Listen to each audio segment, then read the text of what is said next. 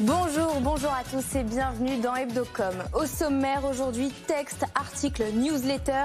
Nous allons parler d'une nouvelle plateforme au service de l'écrit. Ça s'appelle Kessel et nous recevons euh, son directeur éditorial Julien Chavannes, accompagné d'une journaliste et autrice de Kessel, Charlotte Moreau. Salto aiguise les appétits. Qui va finir par acheter la plateforme? On y reviendra dans le journal de Julien Casqui. Et puis on terminera l'émission par cette question. Avez-vous été convaincu par la manière dont Emmanuel Macron a communiqué sur YouTube le week-end dernier. Harris Interactive a réalisé ce sondage pour Tilder et pour BFM Business. La réponse dans un instant dans le Focuscom avec Mathias Léridon, président de Tilder, et Flora Gebali, fondatrice de Coalition, agence d'innovation écologique et sociale. Voilà le programme. Hebdocom, c'est parti, ça commence. BFM Business, Hebdocom, l'invité média.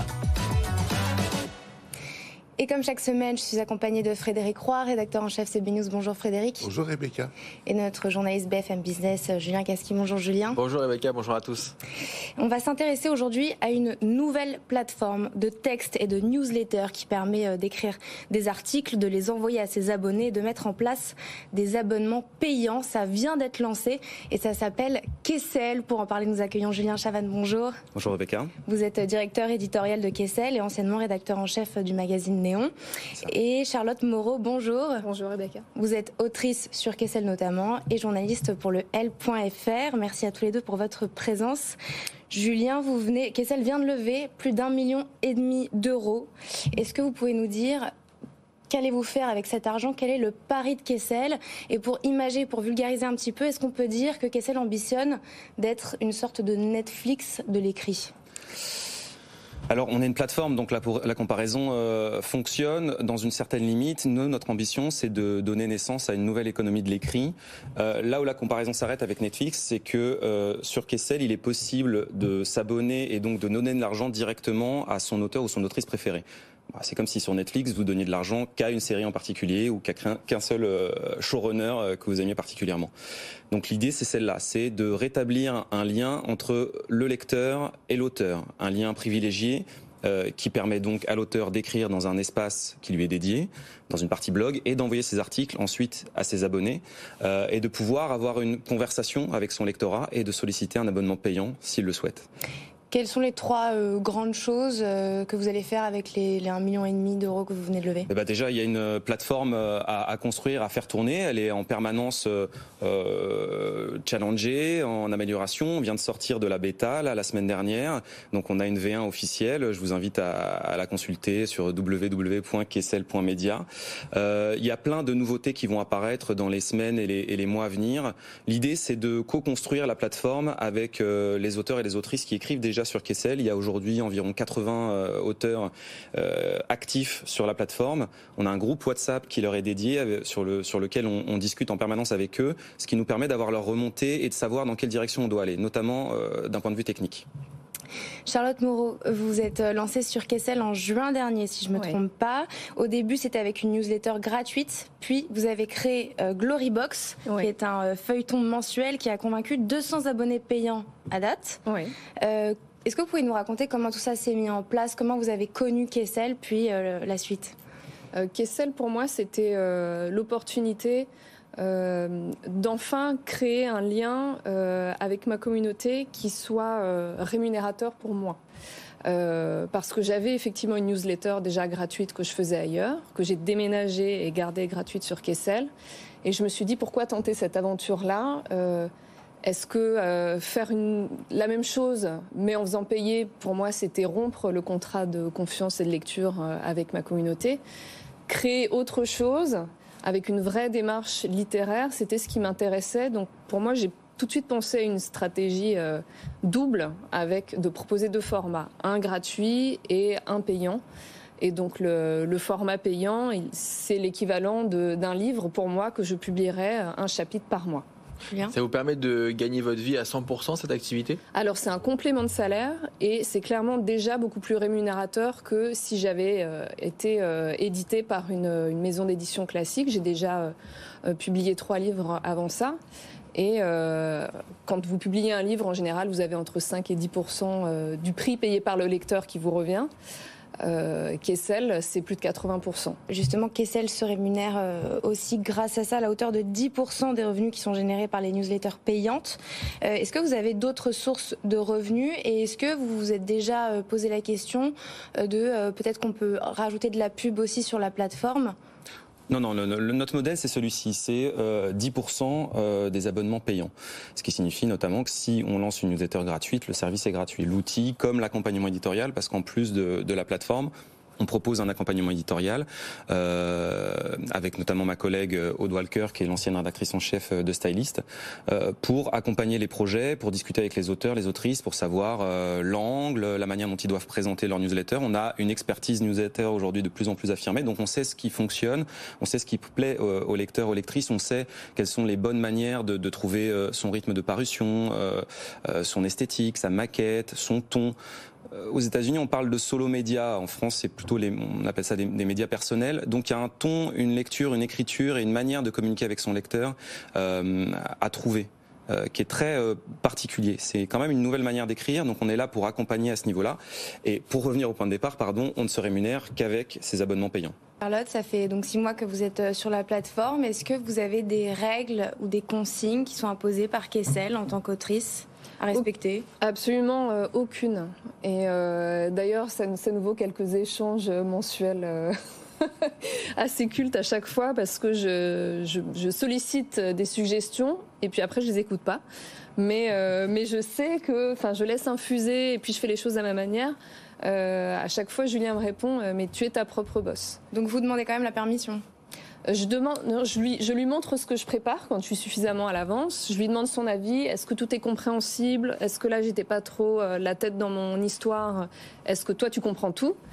Et euh, c'est vraiment sur un souci de clarté où là, c'est pour moi, c'est super précieux d'avoir ces échanges. Et après, quand euh, il essaie de me faire des suggestions éditoriales au sens plus large, en général, je l'envoie bouler. Puis après, je réfléchis et je fais ma tambouille de mon côté. Ça, c'est un accompagnement éditorial qui est, qui est, qui est assez soutenu parce qu'on on se connaissait avant l'aventure euh, Kessel, on est, on est amis surtout. Euh, mais effectivement, ça peut aller jusque-là, c'est-à-dire euh, des conseils éditoriaux, de la relecture si besoin, euh, petite correction orthographique si besoin aussi. Euh, mais c'est hyper important de dire que l'indépendance éditoriale est totale. les auteurs et les autrices de Kessel sont leurs propres rédacteurs en chef, rédactrices en chef. Et d'ailleurs, on espère qu'il y aura des collectifs à terme qui viendront publier sur la plateforme. C'est déjà un peu le cas. Et pourquoi pas aussi des médias indépendants euh, dans le futur. Pour terminer euh, cette interview, on va passer euh, à l'étude de cas avec vous, Julien Kaski. Et eh oui, parce qu'on est tous des cas particuliers. On va étudier les cas Moreau et Chavannes. 10 questions, réponses en rafale, 2 minutes. On peut lancer le chrono, top, c'est parti. Allez, honneur aux femmes. Charlotte, votre réseau social préféré? Instagram. Julien, votre réseau social préféré? Instagram aussi. Julien, comment vous informez-vous? Puis il y a des newsletters maintenant de plus en plus. Sinon, la, presse écrite, papier, dont quel, je viens. Quels journaux? L'Obs, Society, euh, Le Monde, le M du Monde, où écrit ma collègue Aude Walker depuis peu. Julien, l'événement d'actualité qui a le plus retenu votre attention cette semaine? Euh, la vache, faut être hyper rapide. Euh, On tourne. Euh, le, le, fait que la Coupe du Monde en France soit pas du tout boycottée. Voilà. Donc vous la boycottez? Euh, Vous regardez pas les matchs J'essaye de beaucoup moins les regarder, ce qui est très difficile parce que je suis, euh, parce que j'aime bien le foot, c'est terrible. Mais euh, oui, je la regarde beaucoup moins que d'habitude. Charlotte, si vous étiez une émission de télévision, ce serait laquelle? Oh bah l'hebdocom. Julien, Bonne réponse. si vous étiez une émission de télé euh, c'est terrible. Une minute. Pareil, Hebdocom. Si vous étiez un journal, Julien, ce serait quoi? Le journal de BFM, évidemment. Si vous, Vincent Bolloré ou Bernard Arnault, Julien Si vous deviez choisir entre Vincent Bolloré ou Bernard Arnault Non, il n'y a pas de joker dans cette émission. Bernard Arnault alors. Charlotte, votre plateforme de streaming préférée euh, je vais pas dire Tidal parce que j'y suis et c'est une catastrophe. Euh, Netflix Netflix et enfin Julien, la personnalité qui vous inspire le plus dans le journalisme Laurent Somnas. Est-ce qu'on a une question, une dernière question? On a terminé, on a même 30 secondes d'avance. Moi j'ai une dernière question à vous poser à tous les deux. Est-ce qu'il y a une question qu'on aurait oublié de vous poser, Julien Et que vous auriez aimé qu'on vous pose hmm.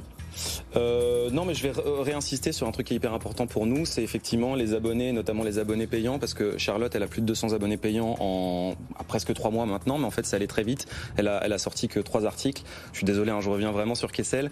Euh, c'est pas la seule. Il y a de plus en plus de journalistes. On vient juste de se lancer et on est hyper heureux. Euh, on a plus de 33 000 abonnés en tout aujourd'hui, plus de 850 abonnements payants. Donc on est hyper heureux de constater que ça fonctionne, que ça marche. Euh, donc on espère vraiment que dans les, semaines et les mois à venir, on sera pour euh, plein d'auteurs, d'autrices, de collectifs, euh, une solution, un complément pour avoir un petit peu plus de revenus grâce à l'écriture. Merci beaucoup Charlotte Moreau. Vous êtes journaliste pour le L.fr et autrice sur Kessel notamment. Merci Julien Chavanne. Vous êtes directeur éditorial de Kessel. C'est parti pour votre journal Julien riche en actu aujourd'hui. Riche en actu, ouais, gros journal. BFM Business, Hebdocom, le JT de la com. Et on commence euh, ce journal par Back Market qui a été récompensé cette semaine pour la pub la plus efficace de l'année, pour être la pub la plus efficace de l'année, Julien. Exactement, le spécialiste du reconditionné a gagné le Grand Prix EFI 2022 pour sa campagne New is Old, imaginée par l'agence Marcel. Cette campagne met en avant la meilleure empreinte carbone d'un smartphone reconditionné plutôt qu'un neuf. Et elle a permis à Back Market d'augmenter ses ventes, Rebecca, de 50%. De 50%, exactement. Pour Marie-Pierre Bordet, déléguée générale de l'Association euh, des agences de com, c'est un très bon exemple d'une campagne euh, réussie et efficace. C'est-à-dire d'être parfaitement raccord par rapport aux évolutions euh, qui nous sont demandées par le changement climatique, par l'inflation, et qui montrent aussi le pouvoir positif la, la, communication sur les modes de consommation. Mauvaise surprise cette semaine pour euh, les téléspectateurs de TF1. Ce mercredi, euh, la chaîne a coupé euh, la diffusion du match de foot France-Tunisie un peu trop vite. TF1 est en effet parti en pub juste après l'égalisation d'Antoine Griezmann à la dernière seconde. Problème malgré son coup de sifflet final, eh bien l'arbitre a souhaité faire appel à la vidéo et a annulé le but du joueur français. Donc les téléspectateurs n'ont pas pu suivre cette annulation tollée sur les réseaux sociaux avec le hashtag Merci TF1. Grégoire Margoton, le commentateur de la rencontre, a même dû s'excuser euh, en direct, tout comme TF1 dans un communiqué de presse. Et puis euh, derrière, il y a eu un super coup de com de la part de BetClick qui, euh, dans la foulée du match, a dit qu'il paierait les parieurs qui avaient misé et sur le nul et sur la défaite des Bleus. Et oui, Rebecca, maintenant c'est à vous. Salto aiguise les euh, appétits selon euh, nos confrères de la lettre A. Amazon et Canal Plus souhaiteraient euh, racheter la plateforme. En revanche, un temps pressenti, Molotov dément tout rachat de sa part, mais promet des annonces prochainement. Stéphane Sidmon Gomez, le numéro 2 de France Télévisions, était sur ce plateau. La semaine dernière, il a confirmé hein, que les discussions étaient en cours pour trouver à Salto un nouvel actionnaire. Salto est estimé à 135 millions d'euros. Après les polémiques et les scandales, le monde des influenceurs va-t-il être encadré? Le gouvernement va organiser une table ronde avec l'ensemble des parties prenantes euh, du secteur le 9 décembre. Alors participeront euh, à cette réunion des agences d'influenceurs, des annonceurs, l'autorité des marchés financiers et la direction générale des entreprises. Cette table ronde pourrait être une prémisse à une future loi votée dans les prochains mois. Apple suspend ses investissements publicitaires sur Twitter. Comme Nestlé ou Chevrolet, Apple s'inquiète de euh, euh, la non-modération des contenus euh, sur la plateforme après le rachat d'Elon Musk. Apple est l'un des principaux annonceurs de Twitter avec plus de 100 millions d'euros dépensés sur la plateforme chaque année. Selon l'ONG Media Matters, Twitter a perdu la moitié de ses plus gros annonceurs. Et puis on termine ce journal avec notre campagne chouchou. Alors moi c'est ma chouchou des chouchous. Cette semaine c'est celle du SIDAction. À l'occasion de la journée mondiale contre le sida, ce jeudi, le SIDAction a voulu sensibiliser les plus de 50 ans à mieux se protéger. L'association a fait donc appel à vos chanteurs préférés, Rebecca, des années 80, comme Lio, Dave ou Émile et Image. Ils ont réécrit et réenregistré leurs plus grands tubes. On écoute.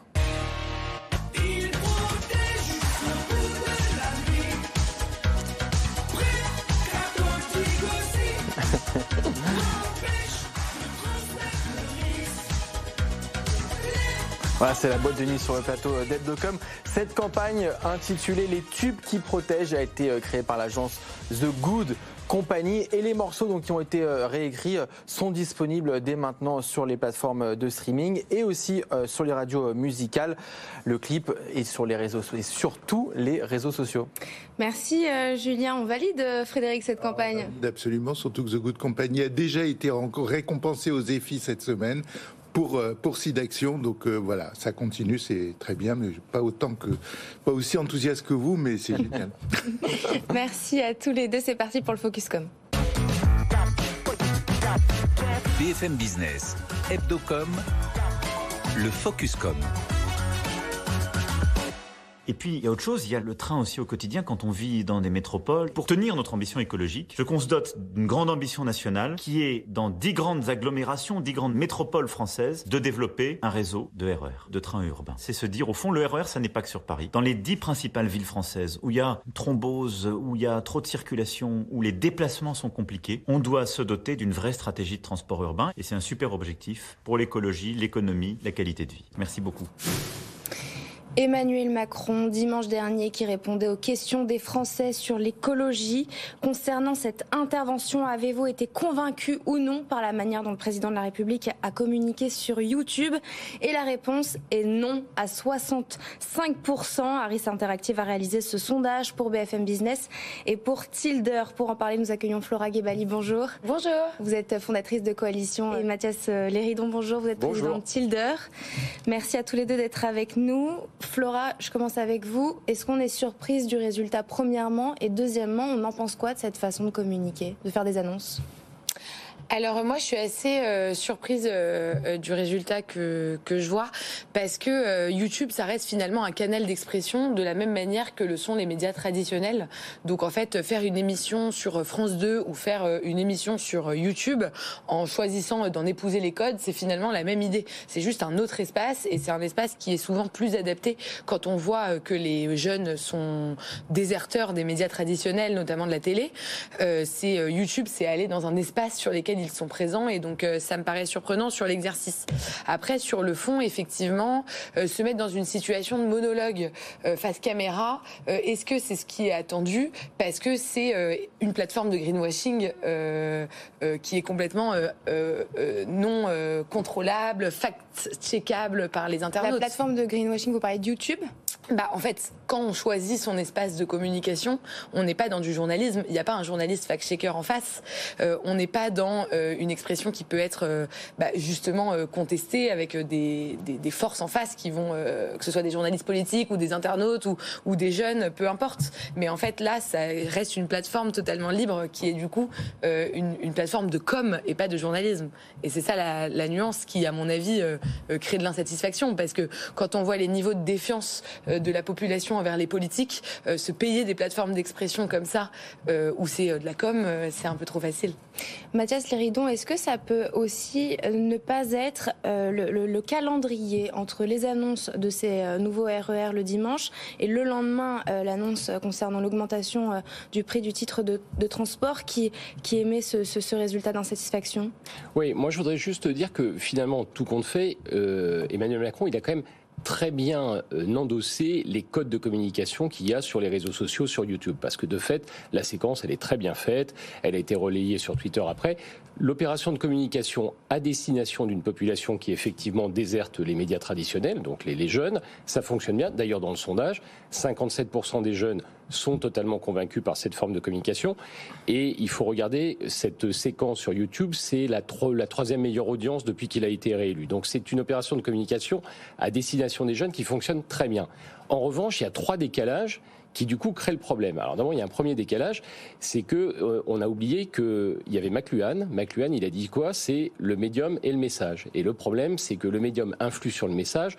Quand on annonce sur des réseaux sociaux, euh, sur une chaîne YouTube, un projet qui est un projet euh, à 20 ans, avec des milliards d'euros, des RER e dans 10 villes, il y a un décalage entre le médium sur lequel on l'annonce et la réalité du débat qu'il y a après. Et d'ailleurs, il y a eu débat après parce que c'était un grand programme national et qu'on se demande pourquoi il a été annoncé sur euh, YouTube. Laura, vous êtes d'accord? Euh, pas, pas, tout à fait, parce que je pense que chaque président euh, fait avancer les codes de l'expression présidentielle et les, et les, fait changer, ce qui est bien normal. Euh, Emmanuel Macron ne s'exprime pas comme le général de Gaulle, et en fait c'est logique puisque la société a changé. Euh, moi, je travaillais à l'Élysée à l'époque où on a annoncé le premier remaniement ministériel sur Twitter avant de sortir le communiqué de presse. Et en fait, je me rappelle qu'à l'époque, bon, c'est, je rentre dans les détails, mais à l'époque, bah, déjà le service de presse avait hurlé parce que bah, ça a toujours été depuis le début de la Ve République un communiqué de presse qui annonce, euh, après l'annonce du secrétaire général, le remaniement. Donc c'était déjà euh, changer des habitudes. Euh, c'était après tous les journalistes qui disaient mais attendez, en fait, on, a plus intérêt à vous à vous suivre sur Twitter sur le compte Élysée toute la journée que à regarder les dépêches AFP. En fait, ça va plus rapidement. Donc effectivement, Internet change les codes du journalisme traditionnel et de la façon dont derrière les journalistes vont être capables de s'emparer d'un sujet et de le diffuser. Mais ça, ça me paraît être assez dépolitisé comme euh, sujet et c'est pas tellement juger Emmanuel Macron sur. Euh, euh, c'est vraiment un, fait, c'est comme ça. Pure. Mm. et moi, j'ai plutôt tendance à penser que c'est utile d'avancer sur les codes de la communication politique. Pourquoi? Parce qu'aujourd'hui, on a une génération qu'on appelle la génération Z à partir de 1995, qui est une génération qui, pour 70% d'entre elles, ne se déplace pas aux urnes. Et euh, une des grandes explications de ça, c'est parce qu'on on ne s'adresse pas à eux dans les médias et dans leurs médias. Et c'est une génération qui passe plusieurs heures sur Instagram, plusieurs heures sur YouTube chaque jour. Bah, si on va pas leur parler dans les endroits où ils se trouvent, alors forcément, on ne va pas régler ce problème démocratique. C'est très important de leur parler. J'ai tendance à, être pour euh, euh, l'évolution de la com politique. C'est très important de leur parler, mais il ne faut pas que le fond du message soit en fait manipulé oh. par le médium avec lequel on leur parle. C'est-à-dire que là, l'évolution des codes de communication, parfait, euh, et il le fait très bien. Et d'ailleurs, c'est salué. Il le fait pas trop bien, presque, parce qu'on a l'impression qu'il surjoue. Voilà. Il joue un peu au monsieur Le problème, c'est la cohérence, la cohérence entre l'évolution des codes de communication et ce que l'on met comme contenu derrière. Euh, il aurait fait ça et on aurait eu un grand programme gouvernemental annoncé par la Première ministre ou par Clément Beaune le lendemain. Tout le monde aurait dit formidable, d'ailleurs parce que les Français sont à fond pour le fait d'avoir des RER e dans les grandes villes. Il n'y a pas de débat. Aujourd'hui, majoritairement, les Français sont pour. Ce qui crée le trouble dans la question qu'on a posée, c'est qu'en fait, on se dit, mais pourquoi avoir utilisé ce canal de communication qui n'a pas été relayé? Et sachant qu'en plus, le lendemain, on a eu la polémique, effectivement, sur l'augmentation de, des transports en Ile-de-France. Donc c'est vrai que c'est l'opérationnalité. Donc moi, je dis sur l'opération de communication, sur le dispositif, c'est parfait. Et ça va vraiment dans le sens d'un meilleur dialogue avec, euh, avec les Français. C'est pas d'ailleurs la réaction qu'on avait eue à, l'époque avec McFly et Carlito. Au contraire, là, vraiment, tout le monde est, content. Après, il faut faire attention. Les codes de communication, c'est bien le fond, la politique, c'est malgré tout quand même du fond, c'est malgré tout des grands programmes, c'est une vision de la société, et il ne faut pas qu'on ait l'impression que justement la communication devient finalement un coup de buzz et pas simplement un grand programme politique. Alors ça, je suis entièrement d'accord et c'est pour ça que je dis attention à la plateforme de greenwashing complètement sur mesure qui fait avec sa chaîne YouTube. Le problème des réseaux sociaux, c'est euh, qu'on est tout le temps entre la com et euh, le journalisme en fait. Et donc là, s'il n'a plus besoin d'un journaliste politique pour faire ses annonces, je pense qu'on touche la limite de ce système parce que c'est le métier du journaliste politique de vraiment euh, créer de l'information vraie, de qualité et il faut faire attention parce que que les réseaux sociaux, ça supprime beaucoup de métiers au passage, qui sont des métiers qui existent pour des bonnes Et on ne peut pas le faire euh, sur YouTube, euh, de l'information vraie et de qualité? Si, si. c'est là que euh, c'est à lui de s'imposer des règles. Aujourd'hui, il va avec euh, une rédaction, euh, la, rédaction de BFM, la rédaction de BFM va lui imposer des règles et va dire voilà, nous, on va vous poser ces questions-là, on, choisit nous les questions qu'on vous pose, etc. Et c'est en ça que je pense qu'il faut faire très attention quand on est un, homme politique, mais aussi même un chef d'entreprise ou, ou en tout cas une personne avec des responsabilités publiques, à quand même respecter bah, le contradictoire, les journalistes, etc. En tout cas, respecter les codes du débat démocratique parce que ce qui est vrai, c'est qu'ensuite on est très vite aspiré vers une espèce de système de communication qui était d'ailleurs celui de Trump aux États-Unis, où finalement on retiendra euh, du mandat de Donald Trump la série de tweets et pas les grands discours. Les tweets, c'est très bien, mais il faut que ça soit en support des grands discours et que ça ne se substitue pas à la densité de la pensée politique. On doit s'arrêter là. Merci Mathias Léridon, vous êtes président de Tilder et merci euh, Flora Gebali, vous êtes fondatrice de Coalition, une agence d'innovation économique et sociale. C'est l'heure de votre chronique média. Frédéric Roy, c'est parti. BFM Business, Hebdocom, la chronique média.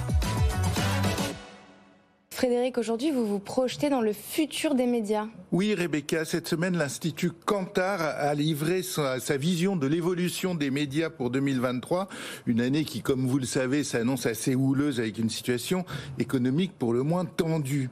Et que nous promettent alors ces prévisions? Alors, cinq tendances. Euh, la première, c'est le croisement des stratégies de programmation entre la télévision linéaire et les plateformes des VOD. Euh, les télévisions linéaires, on l'a vu d'ailleurs la semaine dernière avec Stéphane Sidbon Gomez qui nous parlait de, Salto. Les télévisions linéaires, elles utilisent de plus en plus la VOD, les plateformes, elles s'inspirent et elles s'en servent beaucoup, que ce soit TF1, M6, le service public. Euh, mais de l'autre côté, les plateformes VOD, elles, elles vont plutôt vers des ou en tout cas elle teste des stratégies, euh, des stratégies de programmation linéaire. On ne lance plus systématiquement les séries d'un seul coup euh, pour, faire du, du binge-watching. On le goûte à goutte à son intérêt. Et pourquoi est-ce que cette stratégie a son intérêt Parce que, et c'est la deuxième tendance, les plateformes de VOD, on l'a déjà dit sur ce plateau, se mettent aussi à la publicité, Netflix, Disney ⁇ et les autres. et c'est mieux de laisser un peu le temps passer pour mieux consommer de la pub. Et alors la consommation de la pub, comme vous dites, est-ce qu'elle va changer? Ouais, elle va changer aussi. Parce que déjà, la première chose, c'est que le cookie tiers, vous savez, ces petits euh, programmes qui permettent de nous traquer sur Internet, va enfin disparaître, euh, nous dit-on, euh, en 2023. Autrement dit, on essaye de mettre la bonne pub au bon endroit pour s'adresser aux bonnes personnes.